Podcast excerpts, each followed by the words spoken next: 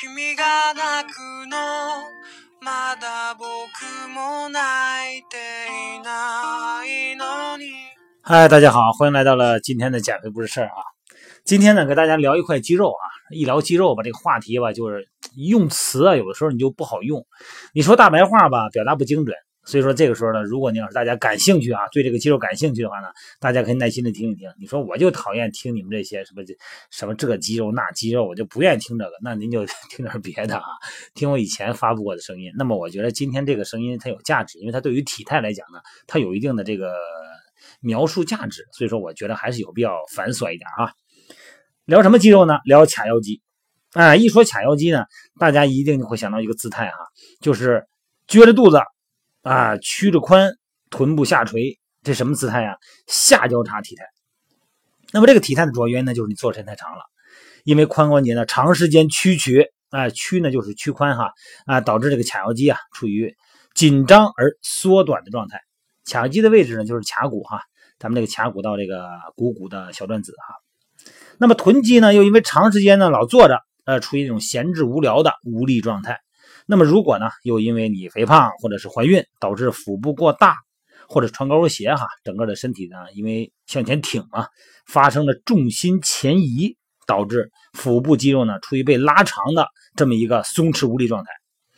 那咱们后背这个竖脊肌啊，这个包括它在内的背部肌群呢，它为了维持身体的重心，那怎么办？它必须得通过竖脊肌。上边的这个腹横肌啊，它整个横竖在竖脊肌上的腹横肌哈，把你这个腹部往后拉，它要使这个劲儿，为了平衡重心嘛。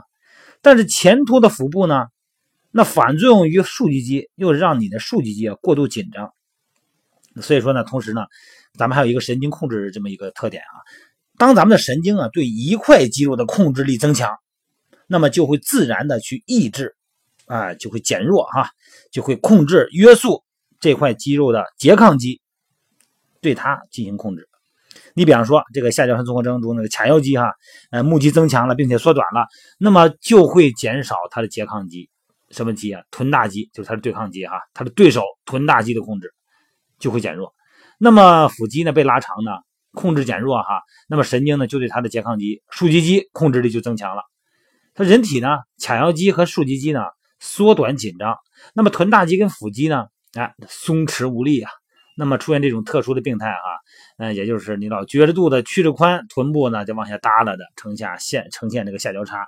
这个在我的微信平台里边的视频，还有这个美拍直播的小视频里面也描述过下交叉综合征，就这么个体态哈。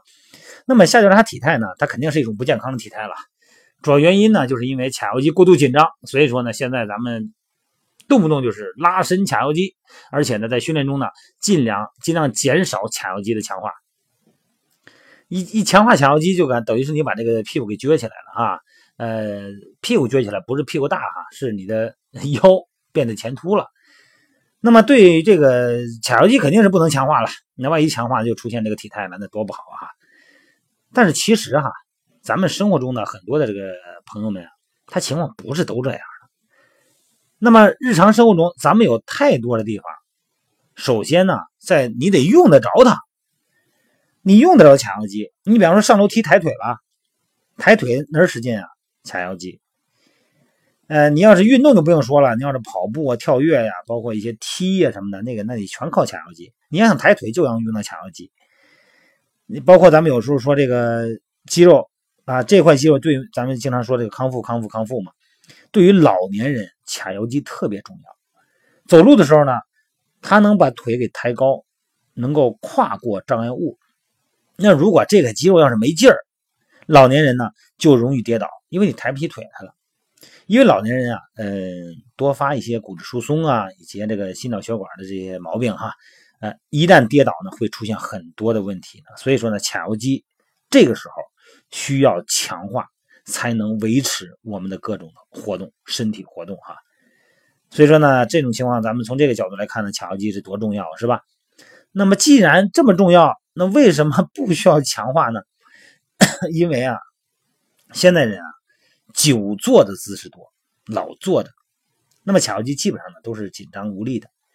可是很多人呢，你说髂腰肌吧，它不能强化，那髂腰肌，那你要说强化的第一反应就是骨盆前倾呗，啊，就不敢强化。这个描述呢，它本身也没错，咱们以前也经常聊哈，呃，但是其实对有些朋友来说呢，它就不严谨了，就不合适了。因为髂腰肌啊，它就位于这个腰椎两侧和骨盆里内面哈，呃，由腰肌和髂肌这两部分组成，所以叫髂腰肌嘛。呃，咱们说说起止点吧，啊，起止点就是这个腰大肌嘛，啊，从这个腰椎啊，第十二腰椎呢和第一到五，呃，从从十二胸椎啊到一到五腰椎啊侧面。然后还有横突，这个时候呢，它从髂肌是从哪儿？从髂窝，啊，从这两个地方发出来哈。一个是腰大肌，一个是髂肌。那么指点呢，它们共同止于股骨的小转子，而且呢，它是由这个呃肌神经哈啊腰丛之神经支配的。主要的功能呢，就是让咱们的髋关节出现弯曲啊、屈髋和外旋。所以说呢，你看这个很多的训练哈，有一些骨盆前倾的朋友们说是这个动作你就别做了，为什么呀？这个会刺你的髂腰肌。经常在美拍直播里问说，教练，我一天做好几百个仰卧起坐，怎么腹肌不好使啊？我说这个腹肌啊，你仰卧起坐呢，更多使劲的是髂腰肌和股直肌，这个腹肌呢，大半程动作它不使劲。所以说你看，骨盆前倾的这个朋友们呢，这个仰卧起坐呀。悬垂举腿啊，高抬腿啊，啊，仰卧抬腿啊，也就是说，把你的腿向上抬的时候，这个时候呢，就涉及到髂腰肌。但这个时候你骨盆呢，并没有前倾，因为什么呀？因为这个时候髂腰肌是近端固定收缩，因此很多时候呢，我们做动作呢，都是髂腰肌在近固定的情况下，哎，收缩。而远固定呢，什么是远固定？就是大腿固定，固定大腿；近固定呢，就是。起点固定起点，远固定呢就是固定止点啊。你要固定大腿的时候收缩呢，这个时候呢会出现骨盆前倾啊。你比方说你坐着的时候，身体呢它是前倾的，所以说屈髋肌群呢在日常生活中呢充当特别重要的角色啊。咱们刚才说了，走路啊、爬山的、上楼梯啊、啊上下车啊，这都用得着。所以说髂肌的重要性，我就咱就不说了啊。那么产生这些动作收缩呢，这个肌肉收缩呢是什么呢？呃，大多数呢。是髂腰肌近端固定的时候完成的收缩活动。那么过紧，你说我这个地方，你看这个髂腰肌过紧啊，造成骨盆前倾了。对，但是过紧它并不一定是肌肉过强，在很多的这个情况下哈，咱们说强啊，就过强，说这个肌肉有劲儿叫强；过弱就是它没劲儿叫弱。但是紧不一定是强。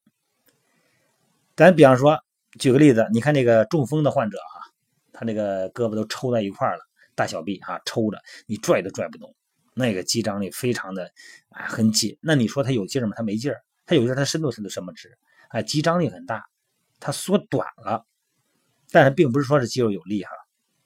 所以说骨盆前倾的时候呢，咱们正常这个你说竖脊肌啊太紧了，你要拉伸，那么训练核心的时候呢，出现腰疼了。啊，这是数据太弱了，应该强化，这有点矛盾哈。